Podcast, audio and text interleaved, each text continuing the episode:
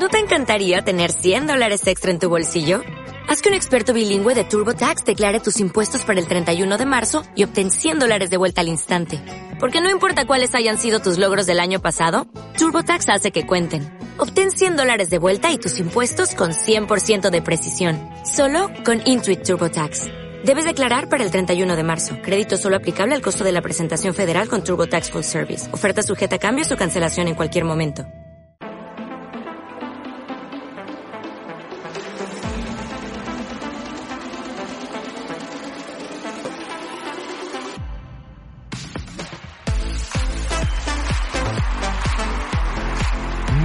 Player. Diréis, vaya mierda de entrada, vaya mierda de entrada del más hoy. porque Estoy malito, Bobby, estoy malito. Muy buenos días, compañero Bobby. Malito, tú, no sabes ni lo que es tan malo. Si ¡Ay, me la garganta! Pues ya sabes lo que tiene que hacer si te duele la garganta cuando llega el trabajo. Buenos Muy días, buenos días, don Maximiliano. Muy buenos días, señor Pollo, muy buenos días, player, ¿qué tal? ¿Cómo están? Bueno, espero que yo me aguante mi gargantita, traemos un montón de cositas hoy, tenía muchas ganas de verdad de, de, aquí. Hoy es jueves, como decimos, hoy es jueves y el último programa de la semana. La semana que viene ya lo aviso y lo advierto, Pobi, por las tardes nada, ¿verdad? Como siempre decimos, muy difícil. Por las tardes sí, si somos cuatro en el programa, sí. ¿Cómo? No te escucho bien. que si somos cuatro en el programa, sí. Vale. me siento aquí en el trono y a la izquierda pongo el David y a la derecha la Vale, por lo de nano. Bueno, pues nada, la semana que viene estaré yo solito, ¿vale? Será a las 7 de la tarde, 7, 7 y 10, 7 y cuarto. Estaremos la semana que viene por aquí también repasando la actualidad de lunes a jueves. Bueno, compañeros, pues vamos a arrancar lo que es la actualidad, videojueguil y... Oye, Gran Turismo, yo, yo no me he enterado. ¿Ha salido Gran Turismo ya o no? Que ya no me he enterado, ya estoy perdido. Gran Turismo sale mañana. Gran Turismo sale mañana, vale. Pues mañana, ¿no? creo, que es, creo que sí, ¿no? el lanzamiento era el 4, 4, sí, mañana. Mañana sale Gran Turismo. Lo que pasa es que el embargo de los análisis terminó ayer, ¿vale? Aunque por gente conocida por nosotros, sobre todo nuestro queridísimo amigo Nacho, un besito Nacho, te queremos, y nuestro queridísimo amigo Sergio Caldo ya lo tenían una clave por parte de Sony hace bastante, porque coño, tú verás, es un juego que te puede llevar infinidad de horas para analizarlo, ya le estaban dando caña. Pero ayer ellos, en su programa Hablemos de videojuegos, tuvieron un análisis largo y extendido, casi le dedicaron todo el programa al juego. Y eso que Que recomendamos, perdona, que recomendamos que podéis escuchar en formato podcast, o lo podéis ver también en YouTube, porque Nacho lo sube a YouTube a formato podcast. y si queréis un análisis extendido, largo y maravilloso, pues el amigo Nacho ahí está. Y, os lo, bueno, pues la verdad que es un, un análisis muy sincero. Para mí su criterio me es muy válido porque tiene unos gustos muy similares o asemejados a los míos y a mí, por privado, me escribió y me dijo que, aunque no podía decir nada, pero que, el juego tenía bastante calidad. Y la verdad que los análisis lo están acompañando. Lo que pasa es que ya estamos con lo mismo de siempre. La gente ya está comparándolo con Forza Horizon y no se entera que no es lo mismo. Que esto es un simulador de carrera y lo otro es un arcade. Mm, ¿vale? Vengo, a decir, vengo a decir después de todo esto unas palabras para, digamos, suscribir unas palabras que ha dicho Phil Spencer que creo que va a ser muy interesante para todos los jugadores y como simulador de coche, eh, la comparativa correcta en el caso si fuera con, con, equipo sería Forza Motorsport. Y para mí yo creo que Gran Turismo en cuanto a simulador de coches no tiene no tiene competición sabes Yamauchi Yamauchi perdón eh, está loco, es un forofo de los coches, lo dejas aquí, aquí eh, conforme vas viendo y consiguiendo coches y circuitos, tienes una cinemática donde te van explicando la historia de los vehículos, esto es una oda, es una oda a la cultura de la conducción, aparte de no solo conducir, sino que vas a aprender muchísimo, han metido infinidad de circuitos, creo que son casi 90 circuitos, 400 y pico de coches, eh, yo por las críticas que he estado viendo, también otra persona que os recomiendo en, el medio Eurogamer, si no recuerdo más, es el señor Ale Pascual, eh, otro pedazo de máquina que por cierto le tengo que escribir porque no sé cómo coño lo hace, analiza Verden Ring y esto, y encima tiene un niño, yo, porque me expliquen cómo este hombre lo hace. Y, él dice que de las cosas que a lo mejor le critica al juego, sobre todo la crítica más, más llamativa del juego, los menús que tiene unos menús muy, muy tediosos, ¿no? Que cuando te meten en un circuito tienes que elegir continente, tienes que elegir coche y ahora te tienes que salir otra vez al menú principal para tunear el coche, para hacerlo más competitivo, para otra vez volver, que lo podían haber puesto de una forma más rápida y accesible y es un poco olioso. Esa es su mayor crítica, pero después que alaba, por ejemplo, cómo han optimizado el DualSense con con el juego. Dice que, por ejemplo, por los gatillos ácticos tú sientes la sensación de las ruedas en cuanto se bloquean a la frenada y sin embargo con el movimiento, las vibraciones, pues sientes los baches que hay en la carretera, ¿no? Sientes la sensación de lluvia, que el cambio climático lo han hecho muy bien porque no solo la lluvia, sino que pasa como en los circuitos reales, que de lo mejor un circuito, una curva, si pasan, hay una trazada de los coches, se encuentra más seca, otra tarda más tiempo en secarse, en cuanto a realismo, eh, mm. Ale Pascual le ha encantado. Permíteme un inciso. Estamos viendo unas imágenes por el gran analista de Bit, que ya sabéis que, bueno, cada vez que sale un nuevo título, pues si queréis ver una comparativa, que estas comparativas que sepáis es más apartado técnico y a nivel técnico de versiones, etcétera, que realmente una, una competencia directa. De hecho, estamos viendo las versiones de PlayStation 4, PlayStation 4 Pro y PlayStation 5. Y lo que me acabo de quedar helado, que yo esto no lo sabía, era que en PlayStation 4, evidentemente mm. con su resolución, etcétera, y estamos viendo un momento de lluvia y de, de rollo en pantalla, va a intentar que vaya a 60, pero bueno, está yendo entre 40 y 50 FPS. Yo no lo sabía, creo que iba a 30. Y me acabo de quedar alucinado en una consola de tanto tiempo que este juego logre, logre ir a, evidentemente castigando calidad gráfica o resolución, pero coño, se ve bastante bien. Y que vaya eso, ¿no? A una media de 50 FPS. Hostia, no vea, ¿eh? Sí, sí, el juego es, Es, un, portento, bueno, ya, eh, ya bueno, Polyphone, son unos máquinas haciendo juegos de coche, además es lo único que se dedican a hacer juegos de coche. Si, que alguien me corría así Polyphone tiene no, alguna, no, no, no, es coche, coche. distinto a coche. Yo creo, yo creo que no. Hay una entrevista muy buena en, en, Revista Manual donde habla con Nacho Requena con Yamauchi y, y, es brutal. Ese hombre ha dedicado toda su vida a... Vamos, el único hobby que tiene es la cocina, como comentaba, y sobre todo ha dedicado toda su vida a eso, ¿no? Al tema de que, mira, eh, no sé si adelantarlo ya, pero bueno, probablemente tengamos a Nacho por aquí para Manual 9 y seguramente retomemos esa entrevista porque ahora que está el juego en la calle, pues nos contará mucho, muchas curiosidades. Y ya te digo, los análisis han salido bastante bien, han sido, pues, como suele ser, dispares. Al final nosotros no nos calificamos nota, pero tiene un 88, que es una nota bastante elevada, un juego bastante bueno. Algunas de las algunos de los análisis que te ven Metacritic y me hace harta de reír porque hay uno, no se decide qué medio es en concreto, pero te dice, si no te gustan los juegos de conducción, no es lo tuyo. Hostia, ese hombre seguro que ha estudiado en la universidad para saber eso, un juego de coche, que si no te gusta la conducción, no es lo tuyo, churra. El análisis es cojonudo, ¿eh? Y, y, nada, han sido, como siempre, críticas dispares, pero ha salido muy bien, muy bien. Mm, decía eso, tiene un 88 Metacritic, como dice pues nos da igual, pero bueno, eh, muchas veces estamos hablando a nivel de prensa, en breve empezaremos a ver notas de los usuarios y, bueno, no es un juego alto, eh, la gente ve 88 lo ve bajo, eh, para nada, son 88 es lo que, muy, lo que pasa que es un juego al que, sinceramente, y ojalá me equivoque, no lo auguro unas ventas muy elevadas. Porque creo que en este caso, creo que es más bien culpa de Sony.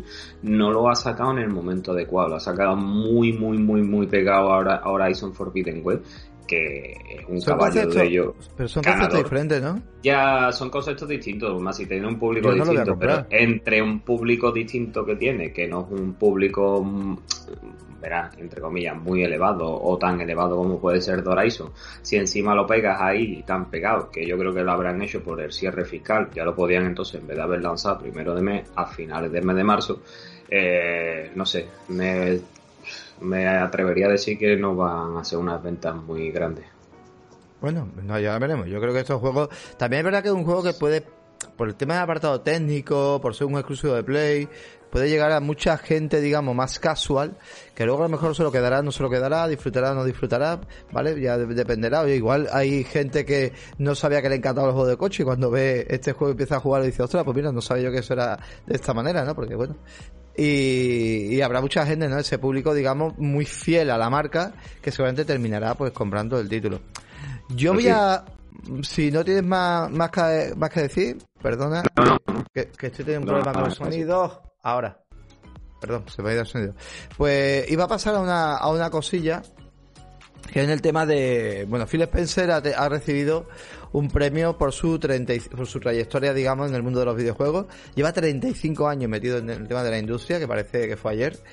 Y es muy interesante, de, bueno, ha, ha ganado eh, en los premios DICE de 2022, son unos premios que se otorgan a los videojuegos en general, eh, donde, bueno, juegos como otro juego que hablaremos de él eh, ahora en breve, eh, o al menos del estudio House Market, pues ha ganado también por Returna, ha ganado también algún coro premio, y bueno, eh, IT2 también pues se ha vuelto a llevar bastante referencia en, este evento. Pues comentar que una cosa, me quedo con una cosa interesante en el discurso que dio Phil Spencer y que, bueno, pues los medios se ha hecho eco. Y es que, bueno, pues él dice, una declaración que dijo, dijo, sigue jugando, sigue usando tu voz, entiende el poder de la creatividad, el poder de la comunidad. Y otra cosa que, eh, que diría es que respetemos a los creadores. Creo que a menudo las creaciones se convierten en armas y se utilizan en batalla entre plataformas y otras cosas. Veo a todos los que son lo suficientemente valientes como para crear, cre crear algo, sacarlo a la luz, que sus compañeros, la industria los jugadores jueguen y analicen y hablen de lo que hacen. Y celebremos de hecho de que salgan tantos juegos estupendos de tantos creadores y démonos cuenta de que esa es la base de hacia dónde va a ir la industria. Esto quiere decirlo porque, hostia, es verdad, Bobby, cada vez que sale un nuevo, cada vez que sale un nuevo juego, pues ahora ha salido, bueno, hace poco Horizon, se ensañaron con él, un juego que me parece que es espectacular a nivel técnico, un juego que, que, que bueno, pues tuvimos la tontería que si lo de la barba de Aloy, que si el tema de lo de la niebla, que si, bueno, eh, tirando mierda para, digamos, manchar la plataforma. Luego a lo mejor ahora, Gran Turismo, Halo, eh, todos los juegos, tío, y no nos damos cuenta que luego al final es un poco una toxicidad eh, escaparate, porque recuerdo, por ejemplo, que cuando eh, llegó, por ejemplo, God of War o Horizon o Days Gone a PC, muchos que tenían consola Xbox y tenían PC, pues se alegraron un montón. Porque podían jugar al juego. Y ahora, y ahora ya no era un juego tóxico, ahora era un juego de, ah, yo puedo jugar tu juego en, en PC. Qué absurdo, ¿eh? O sea, me refiero, los videojuegos al final, muchos de ellos van a terminar estando multiplataforma de alguna manera u otra. Igual no, no van a ser esa exclusividad de consola, pues se va a seguir quedando mejor en consola, pero de una manera u otra, digamos, el PC está siendo, digamos, ese medio neutral para poder acceder a esos juegos. Cuando adquirió Sony Bungie, muy, hubo mucho mucho rollo tergiversando la información de, diciendo que Halo iba a llegar a PlayStation, que era absurdo, ¿vale? Totalmente. Pero hubo gente de PlayStation que se alegraba, bien, voy a poder jugar Halo. Entonces, no seamos, digamos, no nos retratemos de esa manera, ¿vale? Esa gente tóxica y de verdad, coño, no tiremos la mierda a los videojuegos. Por varias razones. Primero porque ese juego, más temprano que tarde, terminará jugándolo y cuando queramos sacar, digamos, si queremos sacar porra, digamos, realmente entre una plataforma y otra, hazlo por, bueno, pues por los beneficios que, que otorgue una u otra. Oye, hazlo, pues mira, por los servicios, por el hardware, por el, pero no tiremos mierda porque es verdad que supongo, imagínate tú que trabajas en un estudio y tengas, que no puedas entrar ni en Twitter porque están hablando más de tu juego, ¿no? Están echando mierda a tu juego, ¿me entiendes? Tiene que ser muy triste, tío. No sé si quieres la, aportar. La verdad, la, la verdad, que lo es, y eso se produce siempre con el lanzamiento de Ira. Nada, no te tiene que moler, usted me lo hemos tenido, ¿vale? En febrero salió Horizon y era que si estaba gorda, que si tenía barba, que si estaba lleno de bugs, que si no sé qué. Salió Elden Ring, que Igual. es multiplataforma y no se ha hablado absolutamente nada. Claro. Solo pasa cuando es un exclusivo de una marca. Ha habido crítica, la crítica del Ring ha sido más crítica mmm, técnica en el aspecto de, oye, pues rendimiento, pero aún así buenas notas. O, oye, mira, que es muy soul, pero bueno, el mismo motor, que ya deberían de evolucionar, pero aún así no era una crítica destructiva, era una crítica, crítica más tirando enfoque constructivo, ¿no? Pero Entonces, encima es que ha hecho más si a estas cosas, encima lo que este señor quiere, ojalá se produzca, sería la situación ideal, sería el, para, el paraíso idílico de los videojuegos, pero es que encima hay algunos medios, que me da igual, yo lo voy a nombrar, el otro día puse un tuit en nuestra cuenta, Consola, vaya el articulito que se sacó, porque el, el, artículo, el titular era, aquellos que decían que Aloy era gorda y tenía barba, ¿dónde se meten? Hostia, macho, mmm, si tú eres un medio de periodismo... No debes de entrar en ello no debes de primero no debes de darle visibilidad a ese tipo de, eso y después hay, hay... cuando te cuando tú sacas un artículo y vengan a darte caña entonces no te vas a poder quedar porque es que tú mismo estás fomentando eso o sea que, que esto es como no dan, no dan para más esto es una cosa que te dije que no quiero traerlo porque yo temas políticos no me quiero meter. Parece ser, bueno, en el tema de ahora con esto que está pasando en Ucrania, Rusia, Ucrania, etcétera, bueno, pues ya, ya sabéis que muchas marcas de referencia están sacando prácticamente todo su producto de Rusia, ¿vale? A ver, a mí me da pena también por parte de, los rusos en el aspecto de que creo que Rusia, no todos los rusos tienen, eh, entran en el saco, pero bueno, evidentemente es una forma de ponerlos en contra con Putin. No quiero, ya te digo, entrar en el tema, pero bueno, un titular que leí ayer que me dio bastante rabia decía que eh, obliga, eh, le están diciendo Rusia a Xbox, a Xbox, que saque su catálogo de, o sea, Rusia no le están pidiendo a, a Xbox que saque su catálogo de Rusia totalmente falso. O sea, se le está pidiendo a todas las marcas. Se le ha pedido a Apple, se le ha pedido a PlayStation, se le ha pedido a Nintendo, se le está pidiendo a todo el mundo. ¿Vale? Xbox es verdad que tiene cierta referencia a Rusia, pero que es absurdo. O sea, que se le está pidiendo a todo. Entonces, son titulares que manchan también. Y bueno, aquí tiene un poco más para la marca. Pero bueno, sin salirnos un poco del hilo, creo que, ya os digo, pensad un poquito un poquito más cuando criticáis ese juego si realmente no os entran ganas de jugar ese videojuego y quizás no lo estáis haciendo un poco porque está en esa consola que no habéis elegido en ese momento, pero que igual más adelante la tenéis o igual más adelante se transforma en una forma de poderlo adquirir porque tenéis PC o porque llega a una plataforma stream o vete a saber qué, ¿no? Porque y sobre todo así que no se puede ser demagogo. Tú no puedes en las redes sociales criticar un juego y por la parda, si te lo dan, jugarlo y decir que es un juego Claro, claro. No puede ser demagogo. Hay por que los ser ideales y pensamientos hay que ser siempre directo y si es lo que piensas, vale, me parece afortunado. Pero yo el consejo que daría desde aquí, yo soy un mierda, yo soy una cuchara, yo ni, ni pincho ni corto es que en vez de dedicaros a sacar defectos de juego que son tonterías, si saquéis defectos que sean realistas, como en el caso de Endel Ring, ¿no? En rendimiento no era óptimo y esas cosas. Esas cosas sí son criticables y críticas constructivas. Aparte, ¿cuánto tiempo, cuánto tiempo se pierde peleando en las redes sociales que podéis aprovecharlo para hacer cualquier cosa? Es que hasta para sentarte a escuchar podcast, por ejemplo. es que no, de verdad, se pierde mucho tiempo. Te, sientas ahí en, en plan tweet, en plan un foro, lo que sea. ¿Perdéis cuánto? ¿Una hora de tu vida? ¿Para qué te ha servido? ¿Para intentar decirle que la tienes más larga? No tiene sentido, ¿verdad? No tiene sentido. No merece la pena. Una cosita rápida. Oye, el Game Pass se vuelve a poner a un euro, pero creo que esto solamente es para usuarios nuevos, ¿no? Normalmente, ¿verdad? Es un mes. Yo te iba a preguntar, yo creo que siempre eso es para usuarios nuevos o usuarios que no tengan en este momento suscripción. Podría ser también, usuarios que no tengan seguramente en este momento la suscripción. A mí no me deja, yo tengo la suscripción, a mí no me deja eh, gestionarla, ¿vale? Así que nada, oye. ya, ya sabes cómo es. Usuario nuevo, usuario el con suscripción. ¿Vale? Oye, pues aprovechar, son, normalmente cuesta de 13 euros, 12,99 la Ultimate. La Ultimate, eh, recordad que os permite tanto consola como PC como es cloud, y aprovechar, y si no habéis probado nunca, coño, pues aprovecharlo ahora mismo que incluso podéis sacarla, aunque no tengáis consola, es muy importante, por eso lo traigo. No tenéis consola. Oye, es que yo no tengo consola, yo ¿para qué quiero esto? No pasa, es que ya mi PC tampoco es bueno, no pasa nada. El Ultimate te da Scloud. Coño, probar Scloud en un ordenador. Te metes en, el, Cloud Gaming y lo pruebas. Igual os sorprende. Y a lo mejor te merece el Ultimate solamente por el Cloud, sin tener consola y sin tener nada. Así que si lo probáis, nos lo decís en los comentarios, por favor. Siguiendo, pues nos vamos a lo que decía yo antes. En estos premios de DICE, pues también eh, la gente de Returnal, tío, han tenido muy buena repercusión y, y oye, que han soltado un discursito diciendo de que están trabajando en una nueva IP.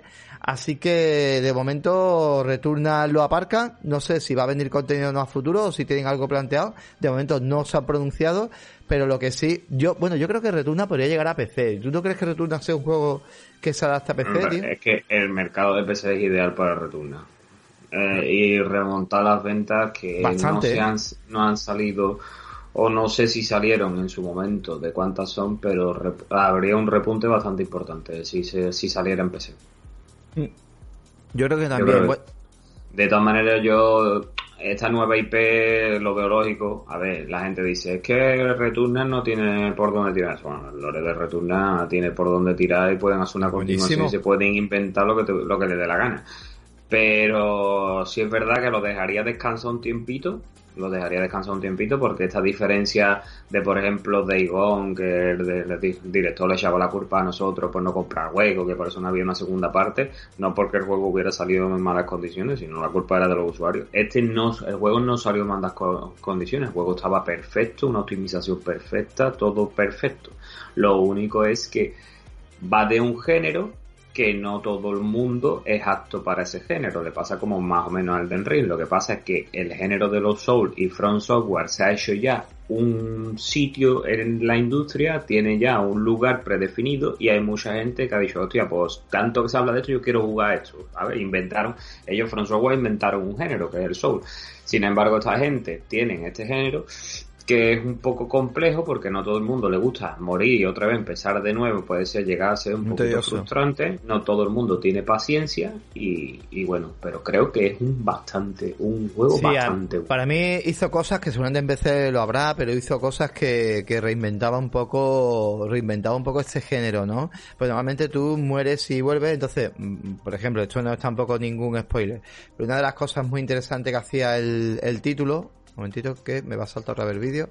Una de las cosas que hacía súper interesante el, el, el título era, por ejemplo, pues ver unas grabaciones, estar viendo una serie de grabaciones en las cuales veía que te estaba hablando tu yo del pasado. Y era, claro, era de las veces que tú mueres, es como que te va advirtiendo de cosas. Luego el tema del escenario se, se diseñaba proceduralmente y no siempre accedías al mismo escenario cuando salías a la puerta. O sea, no estás repitiendo realmente. El juego sí, eso, lo del escenario procedural es que es algo típico y característico de ese género. Claro, claro, evidentemente, pero me refiero que el juego yo creo que es que no estaba bien explicado el concepto. A ver, ellos no tienen que explicar, eh, estaban diciendo que era un roguelike.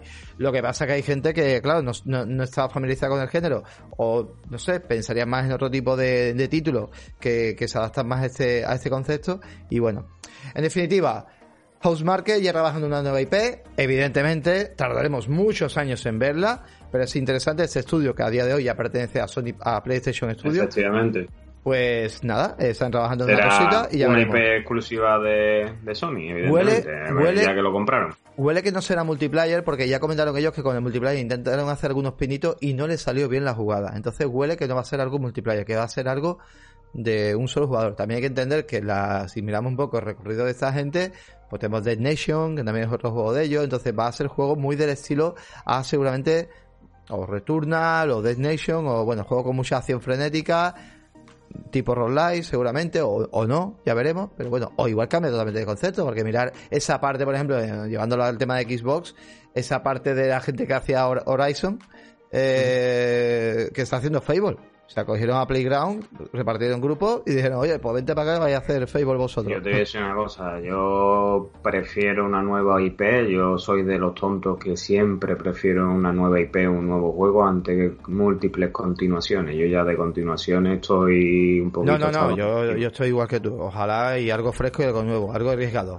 vamos... Carriguen como la propuesta que vamos a hablar ahora, que fíjate que sí fue arriesgado, que hace en el... No solo arriesgado, sino que en el de febrero tuvieron los cojones de sacar un juego que se llamaba Sifu, un juego independiente, un juego de Kung Fu, un beat'em de Kung Fu, para los sistemas de Sony y para PC. Y la noticia que os traemos es que no solo la propuesta fue arriesgada de sacarla en un mes en donde se enfrentaba a dos mastodontes, sino que le ha hecho unas técnicas marciales ahí guapas y le ha hecho la pata de la grulla y ha conseguido vender un millón de copias. Vender un millón de ¿eh? En un único mes es una barbaridad. Y la gente dirá, sí, es que el juego estaba reducido, Bobby. Bueno, escucha, reducido. El juego vale 39,99, 40 euros. Si es verdad, un poco reducido está, no son los 60 o 80 euros que son los normal. Pero que un, una compañía independiente en un único mes consiga un millón de ejemplares es una gozada. Sino que se lo digan a nuestros amigos sevillanos de The Game Kitchen con su pedazo de Blasphemous, que es otra obra de arte impresionante cuánto tardaron en conseguir un millón de copias y celebrándolo como los que más porque ya te digo, esto para un estudio independiente es vida, es posibilidad de que haya ya dos o tres proyectos más financiados con ese dinero. Una parte además más, dime, dime, perdón. Creo que, lo vas a, creo que lo vas a comentar, dilo y si no lo digo yo. Sí, lo que voy a comentar, que aparte de eso, en una entrevista dice, han dicho que ya no solo el millón de jugadores, sino que se han invertido más de 10 millones de horas jugadas, lo que equivale a que cada jugador mínimo ha usado unas 10 horas de juego. Es que Eso es importante porque muchas veces mmm, vemos la, las ventas, pero ya sabéis que muchas veces las ventas son, en este caso, a ser digital es más difícil, ¿no? Pero muchas veces las ventas van vinculadas, sobre todo en el tema físico, a la, al posicionamiento en tienda. Entonces, para la, marca es como, ya he vendido todo esto y a menos no has vendido todo esto. Esto nos informamos en su día con Red Dead Redemption 2, que en el primer fin de semana se decía que había vendido unos 3 millones de copias y era realmente que habían posicionado en tienda 3 millones de copias físicas a nivel de mundial, ¿vale? Entonces, cuidado con esto. ¿Qué es lo que pasa? Que aquí, claro, si ya te dicen las horas, evidentemente también el juego se vende en digital, que llegará en mayo en físico, hostia, pues esto es muy positivo, ¿no? Porque nos están diciendo que, oye, que el juego la gente lo toca, que la gente lo juega, que a la gente le gusta.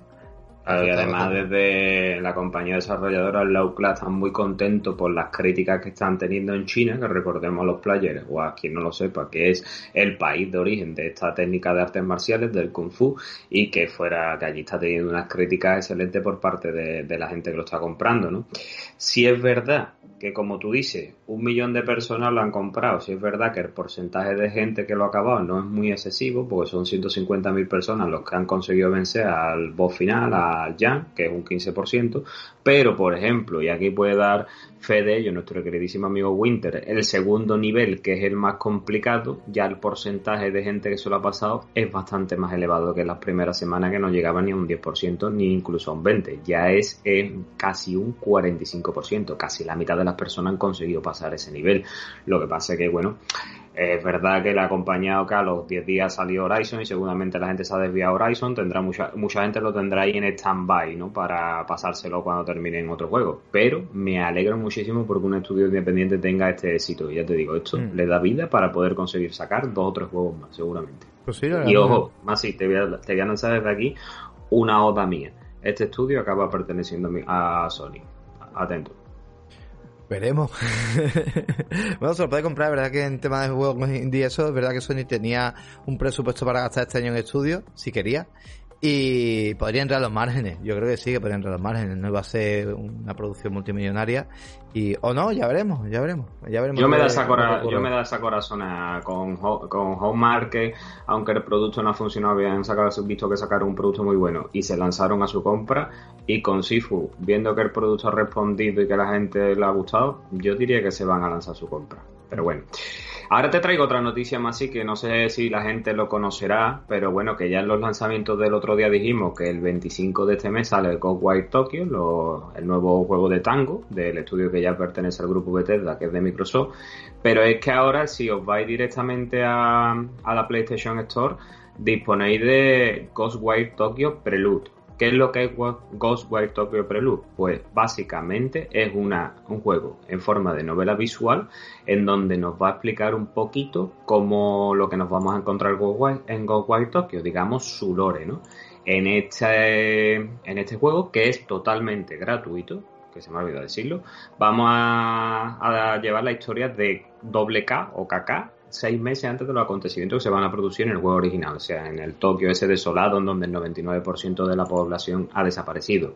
Y para que los que no lo sepáis, Kaka, aquí tendrá forma de persona real y será un detective, en el juego original, sin embargo, será la voz que le hable a nuestro personaje. O sea, será, digamos que estará como en la mente de nuestro personaje, o será la voz que le habla a nuestro personaje principal.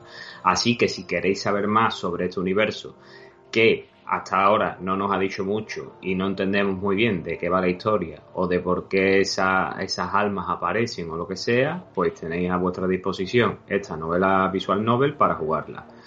Lo que no puedo decir desde aquí si está en español o en inglés, pero normalmente las visual novels suelen venir en inglés. ¿En inglés tú crees? Bueno, no sé con subtítulos a lo mejor. Son muy, po son muy pocas más y las que suelen venir en castellano. Muy, muy, muy poquitas. No, aunque no venga doblada, pero prefiero que venga subtitulada, ¿no crees tú? Bueno, ya lo veremos. Si alguien la, la puede ver, porque también nos, no lo comente, yo le echo una visual. Tengo, tengo ganas de este juego, Pobi. No sé si lo vamos a pillar, tío. Pero tengo muchas ganas de este juego, tío. Me, me llama mucho la atención, tío, el sistema y todo. Se ve, se ve interesante. Además, no creo que sea un juego súper largo, en mejor 20-25 horas y, puede estar bien para desconectar de, títulos actuales. Entonces, no sé, ya veremos, igual lo traemos. Vale, pues, motivamos. A ver, yo por mí me parece una propuesta interesante. Lo que pasa es que ya te dije yo, ese mismo día sale el bichito rosa del Nintendo y el pues, la cabra tira en el monte. Yo me lo traigo. El Kirby, el Kirby va para mi casa. yo me lo traigo, el, el Ghostwire Tokyo, y, y, yo lo juego aquí y me acojo nuevo los players y esas cosillas. Dígame usted. Pues caballero, ahora nos vamos a otro juego que con temática zombie que salió en el servicio de Xbox Game Pass, que tuvo una bastante acogida, que es el sucesor del Left 4 Dead, pero que no le pudieron poner nombre. El juego de estamos hablando del nuevo juego de Turtle Rock, Black for Blue. ¿Y qué noticia venimos a daros? Pues si ya se filtró que en las dos semanas siguientes al lanzamiento el juego había tenido más de 6 millones de jugadores, pues ahora tal terror viene a sacar pecho diciendo que ya son más de 10 millones de jugadores los que han jugado a su título. Por otro lado, un título que es bastante complejo y difícil, que tenemos amigos players que lo han jugado, Lito, Wes, Arco, y les ha costado bastante, ¿eh? y esta gente son bastante tienen bastante experiencia en el tema de shooter. Les ha costado este juego sangre, sudor y lágrimas. Y también más si en este evento que dijeron o en esta entrevista ya Black for Blue iba a tener una hoja de ruta y ya han dado fecha apuntaros para aquellos que seáis amantes de esta IP. El próximo 12 de abril llegan a, eh, a Black for Blue dos personajes nuevos que se llaman Charitz y Gen, que se unen a esta supervivencia para matar a zombies. Aparte de que llegan nuevas variantes de enemigos, llegan elementos cosméticos, nuevas armas y un modo nuevo de PvE. ¿Vale? Todo esto, que este modo nuevo de PvE se llama Riden Hives y consiste en un daño en Crawler. Es decir, hasta cuatro jugadores podremos explorar una serie de laberintos, nos encontraremos hasta siete laberintos en los que tendremos que sobrevivir a las manadas de zombies. Ojo, una cosita.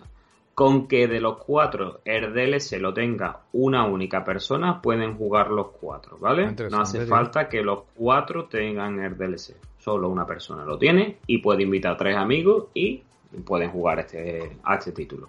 Así que nada, os dejamos esta información aquí y si sois amantes de los zombies, aquí tenéis juego para el rato. Es importante que, aunque lo tengáis a través del Game Pass, pero los DLC se compran aparte. Mientras tengáis el juego en Game Pass, los DLC se pueden jugar. El día que quiten el juego del Game Pass, el, DLC no funcionaría, tendríais que comprar el juego.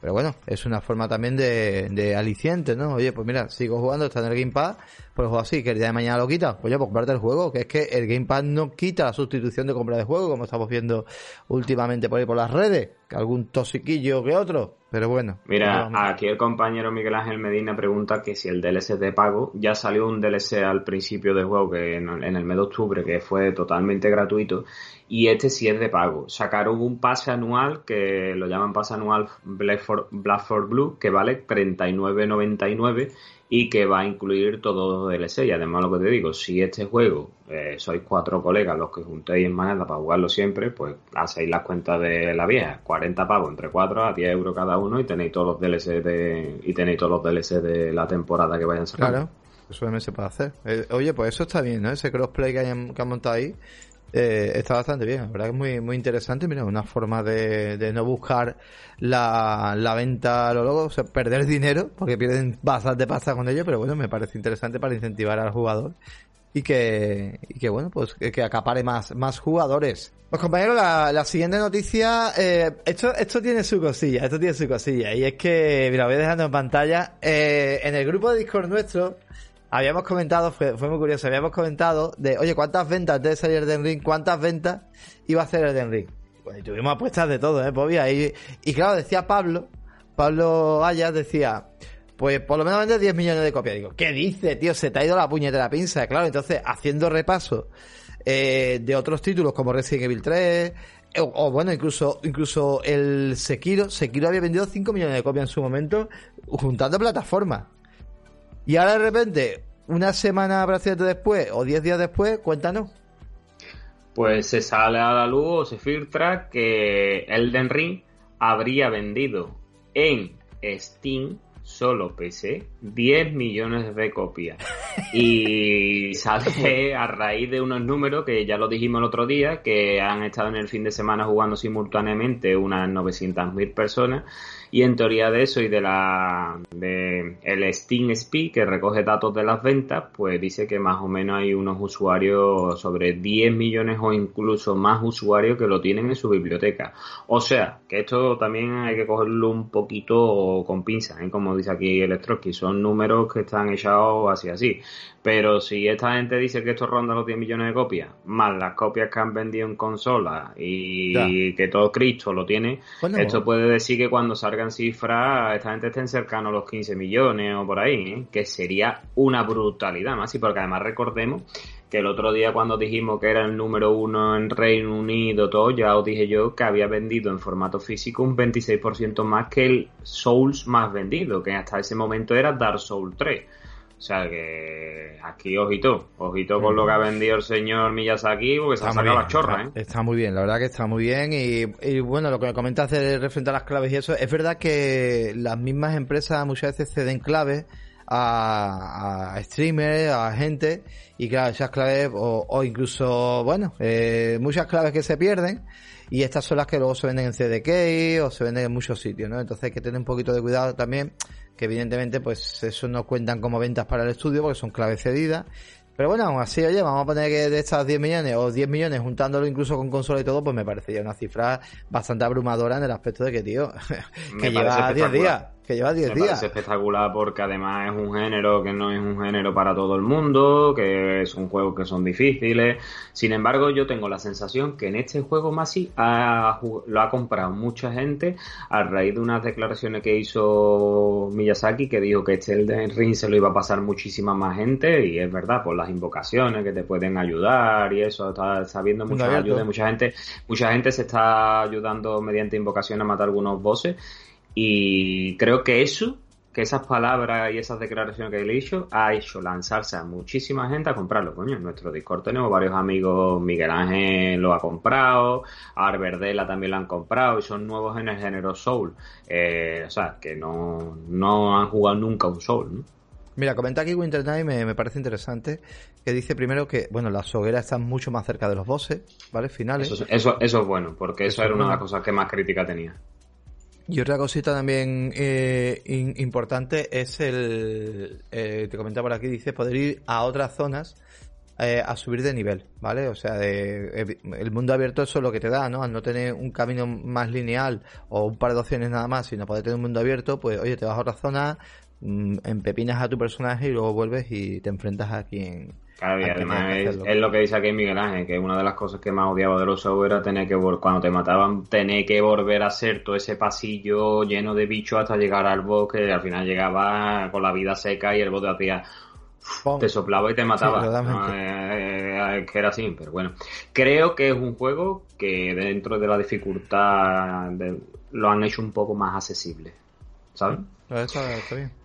Más sí, ahora ver Oh, Capcom, Capcom, qué añitos lleva Capcom, mío. Qué resucitados se sacaron desde Devil May Cry 5, que estaban ahí cual ave fénix desde las cenizas salieron. Y ahora sacan otra pedazo de noticia. Y es que los amantes de eh, Jill Valentine y de todos estos pedazos de detectives de Resident Evil, Leon. Leon Kennedy, pues Resident Evil 2, 3 y 7 van a tener un parche a la Next Gen, es decir, a las consolas Xbox Series y a PlayStation 5, que aquellos que poseáis los títulos en la actual generación, o en la anterior generación, en PlayStation 4 y en Xbox One, lo vaya a tener de forma gratuita pero que también se sabe que ya van a salir los juegos para las consolas actuales porque lo han dicho, que también va a haber un parche en PC y que saldrán los juegos en las consolas actuales. O sea que vamos a tener nuevos títulos, pero aparte los que ya lo tenemos sin coste, ninguno vaya a poder actualizarlo. Esto es una gran noticia. Me estaba pendiente todavía de un parche para. No un parche, no, un DLC para Resident Evil 8, que había un rumor. Bueno, sí, dijeron que iban a sacar, que parecía que era la cuenta atrás esa que puso Capcom hace una semana, que al final era Street Fighter 6. La gente estaba diciendo, ah, esto es el Resident Evil Villa, el DLC, porque claro, ellos ya saltaron. Sabemos que la comunidad quiere que hagamos DLC de Lady Dimitrescu y toda la pesca, pero bueno, tardarán un poco más. Yo también te dicho una cosa, yo espero un Devil May Cry nuevo, porque como el come, porque es que el Devil May Cry 5 me parece absolutamente abrumador. Sí, sí, es una pasada. Es un juego, yo me lo paso una vez nada más, empecé a dar una segunda vuelta y es un juego que tengo muchas ganas de, volver a retomarlo. Y esto, oye, pues mira, está bastante bien, ¿no? Sobre todo Casco siempre se portaba muy bien con los usuarios en varios factores. Primero de todo, bueno, no te cobra directamente esta actualización, eh, lo van a sacar también en edición, como tú comentas, en edición oye, si lo quiero comprar con mi cajita de PlayStation 5 o de Xbox Series, pues bueno, pues también lo podré comprar así. Y luego una cosa importante, tío, eh, no sé si ha pasado con el 8, pero con el 7 una cosa, una curiosidad que me pasó, yo me compré el 7, me lo compré en Xbox y, y lo bueno que tiene es que lo puedo jugar en PC también, o sea, eh, permite crossplay.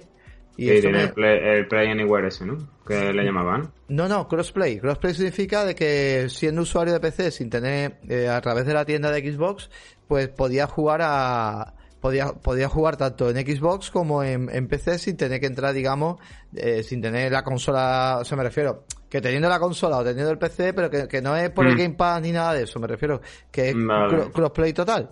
Y está muy bien, o sea, eso está en bastante En ese sentido lo, lo desconozco más, sí. Si es verdad que esta es la manera de actualizar los juegos, para que lo tenga que no le cueste un duro más, porque ya ha pagado y ha apostado por la marca, también deciros que si no los tenéis y os queréis lanzar a ellos ahora no esperéis a que salgan los juegos de, de la generación porque seguramente hagan como hacen todas. Los anteriores los retiren del mercado y no sean posible conseguirlo a no ser que sea a través de segunda mano. Así que ahora es el momento que el Resident Evil 2, 3 y, 7 tienen que estar baratitos. Yo diría que entre De todas maneras, por parte de Casco y eso no creo que estos juegos suban mucho más. Casi siempre los Resident Evil tenemos muy buenos precios durante el año. Se ponen toda la saga entera al completo porque yo la he pillado en, vamos, en varias ocasiones. He ido añadiendo juegos a la biblioteca tanto en Xbox como en PlayStation y, incluso en PC y se ponen súper tira de precio, entonces no creo que vayamos a tener muchos problemas futuros de poder pasar por caja y que estos juegos pues no nos cuesten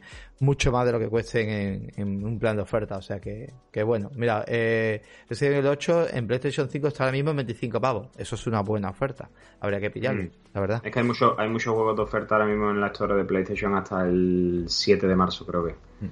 Vamos a meter el acelerador, algo rápido, ¿vale? Oye, Netflix sigue a topísimo con el tema de los videojuegos. Allí hablamos de Amazon Luna, ¿vale? Que tenemos por ahí el, el, podcast y, el vídeo también en YouTube.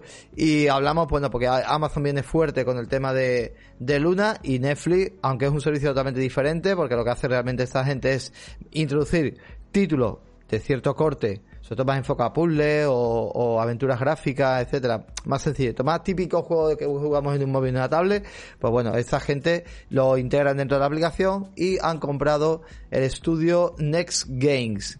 Son los responsables del videojuego Stranger Things, eh, Puzzle Tales y, bueno, algún otro jueguecillo, también Walking Dead, también lo hicieron, lo hicieron ellos, eh, World y lo adquiere por 65 millones de dólares, ¿vale? Más o menos el precio de, que han pagado por en su totalidad por las acciones que tenía el estudio. Ese estudio parece una tontería, pero oye, estudio enfocado muy a juegos de móviles y decir que este estudio eh, trabaja, eh, bueno, a día de hoy está trabajando en múltiples proyectos, es un estudio de 120 empleados y a finales de 2021 había ingresado con sus juegos, bueno, eh, perdón, a finales de 2020, perdona, había ingresado con sus juegos más de 27 millones de, de, euros. O sea, cuidado, ¿eh?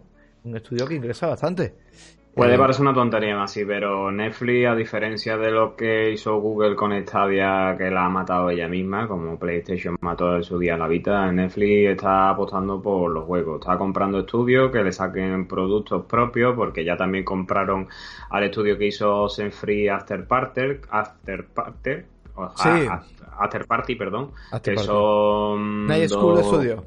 Efectivamente, que son juegos independientes que tienen bastante tirón, están apostando por el servicio y ya lo han dicho los directores de Netflix, que ellos no lo van a dejar morir, que van a intentar seguir sacando productos de los juegos. Además, recordarle a la gente que si os metéis en la aplicación de Netflix en vuestro móvil, tenéis un apartado que pone Games o juegos y ahí directamente podéis con vuestra suscripción jugar a estos juegos. A ver si lo probamos y traemos un poquito alguna reseña. Tú, sobre todo, que es más de probar estas cosillas, pues mira, en un momento dado podrías pegarte una prueba. Y igual, pues mira, traernos alguna, alguna reseña de ello. Siguiendo con ello, oye, Steam le había salido en estos días, había surgido el temita de, del famoso drift, esto de que eh, los eh, mandos los sticks pues como que toman vida propia y entonces pues no vuelven al punto cuando estamos eh, moviéndolo, cuando lo dejamos en su sitio, pues no vuelve, digamos, en su punto, digamos, preciso del centro y sigue moviendo, pues lo que es el, en la pantalla se sigue moviendo, ya sea el personaje, el menú o lo que sea. Bueno, pues parece ser que en este caso ha sido una falsa alarma hasta cierto punto, ya que el problema, según Valve, no venía de hardware, venía de software y se ha podido solucionar. El problema era que, bueno, pues el, el software que lleva la máquina no detectaba que volvía al centro con precisión y dejaba como que, que, bueno, pues esa leve inclinación donde se seguía moviendo. Un usuario de Resetera era el que lo había mostrado en sus redes sociales y, y al final Valve ha respondido. La verdad que Valve está muy volcado en tema de actualización con esta máquina, prácticamente casi diario tenemos actualizaciones sobre ella para intentar solucionar todos los pequeños fallos que se reportan. Y oye, pues esto es de, agradecer. Hombre, es de agradecer que estén apostando por la máquina y que no la dejen, la sacamos y nos den por culo. Esto es lo que hay, ¿no? Eh, es de agradecer que esto sea un problema de software, que es el problema, sin embargo, que Nintendo no tiene, que Nintendo es un problema de hardware y sobre todo en una consola de estas características, como le pasa a la Nintendo DS, a la Nintendo Switch Lite. Es que esos mandos están anclados a la consola. Si tú tienes problemas de drift, para cambiarlo eso es un engorro. Tienes que abrir la puñetera consola. No es como la Nintendo Switch que yo tengo del año 2000 2017 que le quita los Joy-Con, lo tira a la basura y pone otro. Ahí tienes que abrir la consola. Esperemos más si que se arregle con esto, pero yo te digo que esta consola en un futuro va a tener va a tener drive, lo cual no entiendo, tío. Las consolas que nosotros jugamos, eso lo va a tener seguro. ¿Por qué? seguro. Porque no sé qué, no sé qué no sé qué coño pasa últimamente que casi toda la, todos los hardware que tiene acaban teniendo drive. Es cosa que no entiendo, ya te digo, lo que te voy a decir. Cuando nosotros jugábamos con la Mega Drive, la Super Nintendo y todas estas consolas, le dábamos caña a, los juegos y que reventábamos los botones. y tú lo único que hacías era quitarle los dos tornillos atrás, soplarlo y ya iba el juego. Claro, pero no era lo mismo eh, la tecnología que eran los mandos. Por ejemplo, el mando de PlayStation 5, yo en el momento que he notado eh, esa dureza que genera elástico en los gatillos y esa eh, hay gente que se la pira ya al gatillo. Hay mucha gente que se la pira a los gatillos. Ah, eh, también presentaron al principio en algunos mandos drift. O sea en Xbox creo que también ha habido un problema también con la vibración. Todos los mandos, digamos, al meterle más cosas, esto como los coches, cuantas más cosas eléctricas más rollo tiene, pues evidentemente más, más estropicio tiene, es evidente. Lo puedo asegurar, si mi coche es eléctrica en muchas cosas y una de las cosas que yo peor llevo que yo no puedo poner el coche en doble fila porque no tengo palanca de freno de mano. Eh, cuando apago el coche se echa el freno de mano y eso es una putada como la copa de un pino. Pero vamos, aquí Winter, que yo es que no entiendo mucho de hardware, tú sabes que yo soy nefasto para eso, jugar todo lo que tú quieras, pero de hardware poquito. Y Winter dice que el problema de Drive seguramente aparecerá porque todo analógico al final acaba teniendo. Aquí tiene un comodín. Y es que recordad que esta consola tiene dos zonas táctiles, las cuales esas zonas táctiles vamos a usarlas muchísimo. Por lo tanto, mejor quitamos un poco de, eh, no, vamos a estar Sí, de uso, no lo castigamos tanto, ¿no? Ahí está. Entonces, eso también es importante porque cuando movemos la cámara, movemos lo que sea, podemos tener mapeado, digamos, el tema del táctil y oye, pues esto quiera que no quitas un poquito de carga, ¿no? A ese, a ese stick. Lo que sí me parece muy fuerte, y aquí sí quiero criticar el tema de Nintendo, es que Nintendo eh, sabe perfectamente, y de hecho en una declaración ha dicho, de que sus mandos fallaban por drift, y no haya extendido un año más de garantía a esa gente, tío. O sea, me parece fatal que te obligan a gastarte 70 pavos, creo que vale un puto mando de esto de Joy-Con. le, cuesta dinero, más así. Ya, pero vamos a ver, pero cuando, cuando tú la cagas, tienes que asumir el problema. O sea, tú que te crees que nosotros en informática, con Apple y con un montón de supermarcas, no acepta la marca el problema, pues claro que lo tiene que aceptar. O sea, cuando Apple tuvo un problema de baterías en su día, con cierta marca de portátiles, a los 5 años tuvo que empezar a cambiar todas las baterías de esos portátiles. Y los portátiles estamos hablando de portátiles de más de, 6, de 1.600 euros. Y cambiar una batería de esa, el proceso de cambiar una batería de, de Apple, estamos hablando de un procedimiento de más de 200 euros. Una pasta, evidentemente. Claro, Pero Nintendo es como Ikea, más sí, Nintendo República Independiente. Nintendo te dice, tequilla, voy a perder yo dinero porque ustedes nos vayan a los DRI comprar otro, que os lo saco con el Mario, con el Serda, con el Luigi, venga ya, de aro de rollo. Si es que además tuvieron una demanda colectiva y los notas lo reconocían, pero que no, que no. Y al final que lo peor es que le dieron la razón a Nintendo. Muy mal. Bueno, dos noticias más y vamos a ir cerrando. Esto me parece interesante porque son cosas que normalmente no se hablan tanto en las redes y me parece interesante comentarlo. Y es que Microsoft, eh, a ver, la consola de Xbox, eh, tanto Xbox Series como Xbox Series S, pues eh, tiene unas tecnologías que van más allá eh, realmente de lo que hemos visto hasta ahora, a día de hoy. No quiere decir esto que la competencia no las tenga, pero evidentemente, bueno, ha habido una conferencia para desarrolladores parecido a eso que hizo Sony PlayStation en su día, que pensamos que iban a hablar de PlayStation 5, pero nos dieron una chapa que estaba solamente enfocada para esos desarrolladores que no tenían que haber emitido jamás y haberse la guardado bien guardada y luego haber hecho un super artículo. Bueno, pues esto mismo, pero a puerta cerrada, donde los desarrolladores han tenido, pues digamos, una charlita con eh, Microsoft, la podemos ver todo desglosado, toda esa información está desglosada, se puede buscar. Y una de las cosas que hablaban era del VRS 2.0, ¿vale? Que la consola es compatible. No confundir con VRR, que también es compatible, que por cierto, para el que no sepa, voy a explicarlo de verdad lo más sencillo posible para entenderlo todo el mundo. VRR, a día de hoy, eh, es una tecnología que lleva Xbox de serie, que es eso de en muchos televisores y monitores ya son compatibles. De hecho, cuando vayáis a comprar un televisor y un monitor, si tiene VRR, mejor todavía. Es algo parecido a lo que hace el FreeSync o el VSync, ¿vale? ¿Qué es eso? Significa que un televisor va normalmente a 60, a 60 Hz, ¿vale? Va fijo a 60 Hz, ¿vale?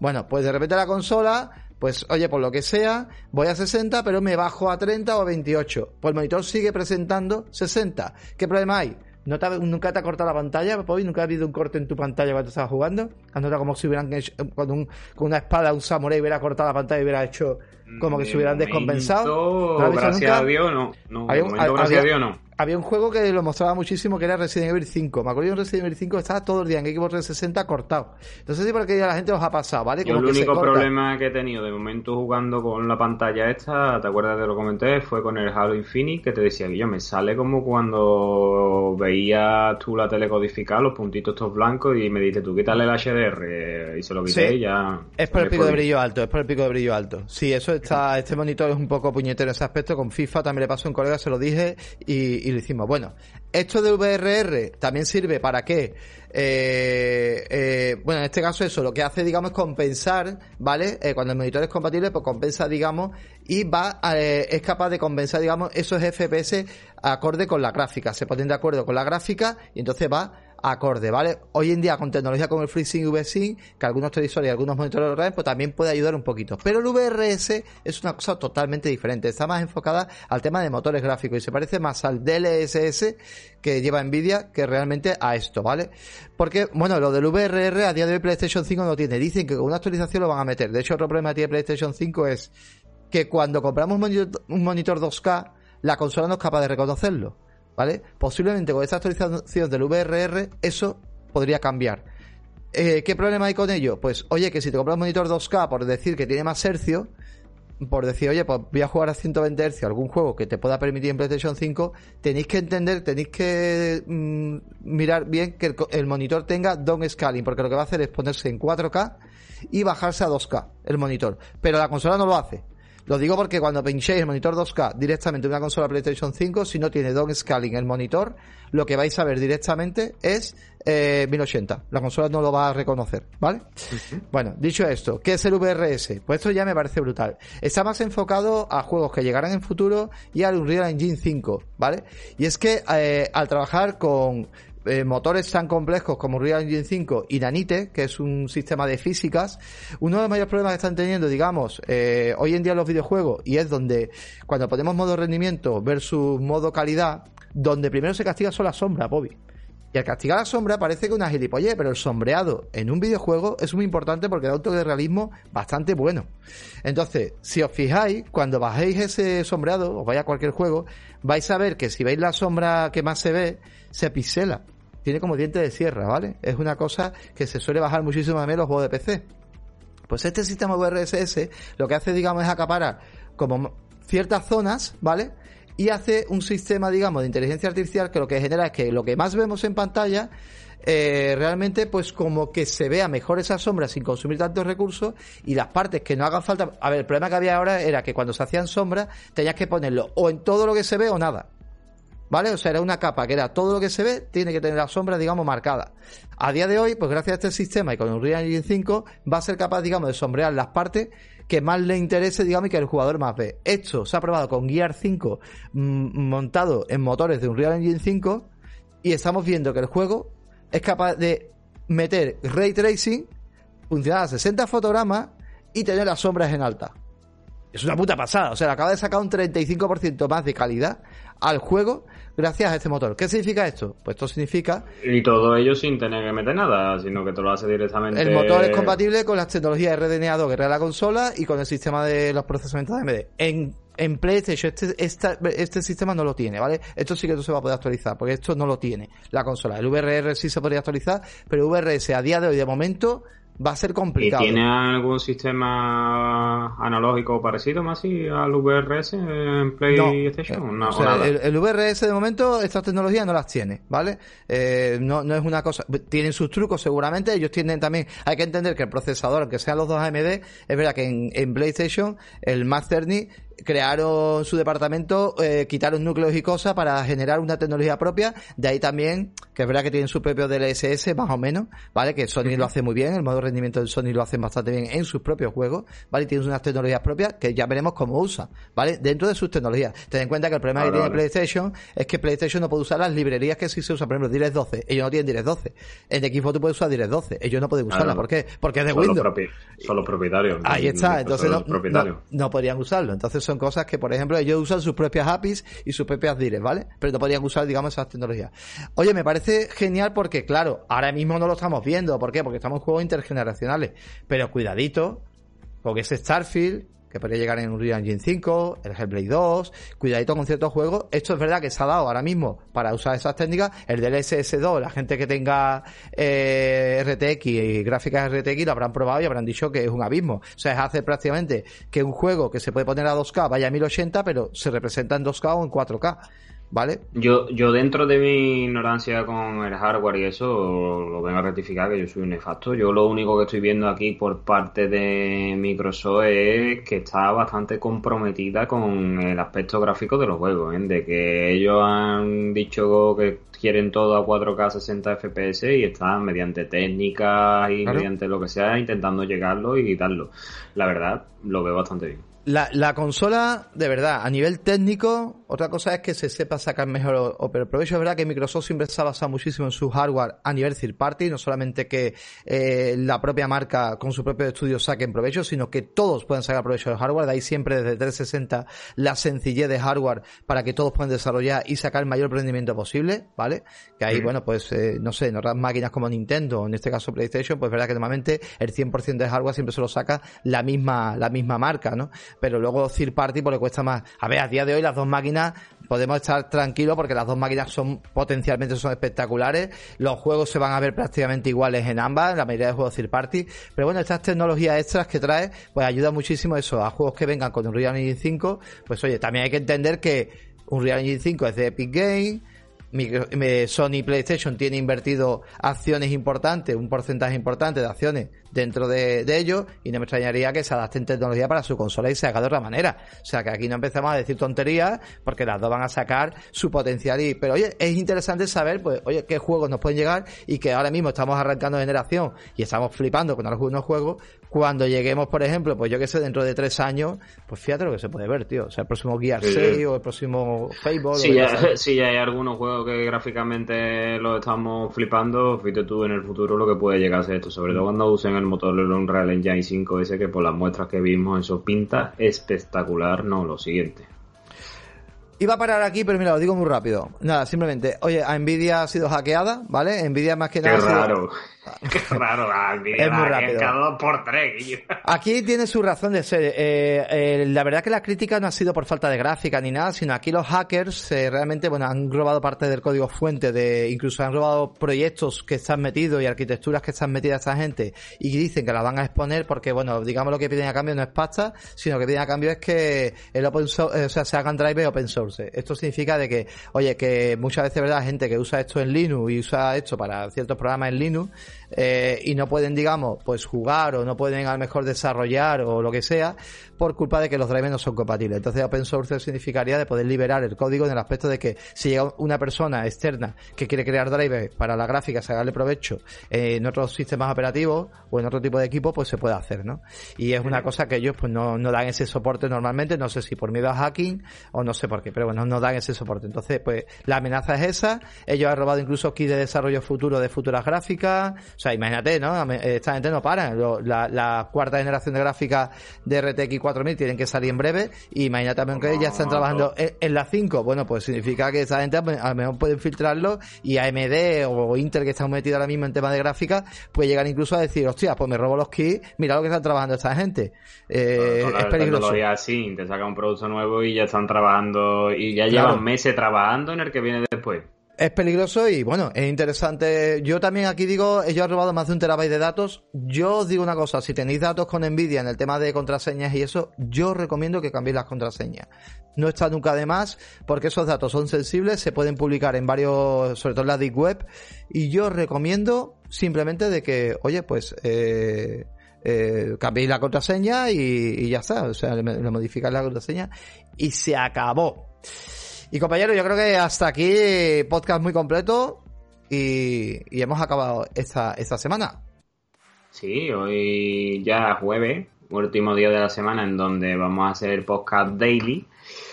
Acabamos de terminar un podcast cargadito, como veis está la cosa muy parada, pero nosotros todos los días os sacamos aquí unas cuantas ¿eh? noticias para debatir y tratar. Pocos sitios, pocos sitios creo yo que os traen tanta variedad de noticias, tanta variedad de... No sabéis lo que curramos aquí este señor y yo, ¿eh?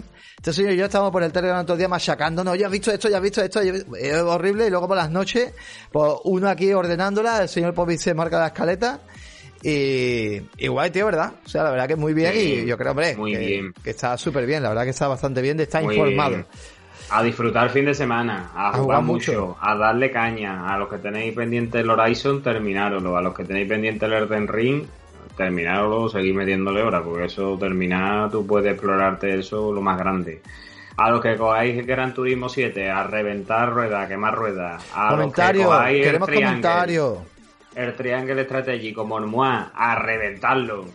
También, aquí, a dar caña a los videojuegos, a quemar a los purgados. Queremos comentarios en nuestras plataformas de Ivo, de Twitter, de YouTube. Que nos dejáis todos los comentarios que queráis. Y si no, oye, lo más importante, mira, te pasas por el Twitch un momentito, vinculas el Prime, ¿vale? Directamente, vinculas el Prime. Y te vas a tu Discord, te vas a tu usuario, conexiones, y ahí dentro verás ya que tienes el Player Podcast. Y te vienes al Discord, que ahí tenemos todas las salas más maravillosas del mundo, la gente más maravillosa del mundo, y a disfrutar de nuestra maravillosa comunidad. Y dicho esto, compañero, pues nos vamos. Que me poner Muy bien, caballero. Un saludo, que tengáis muy buen día y que os digo que paséis muy buen fin de semana. Hasta luego. Chao, chao. Chao, os quiere.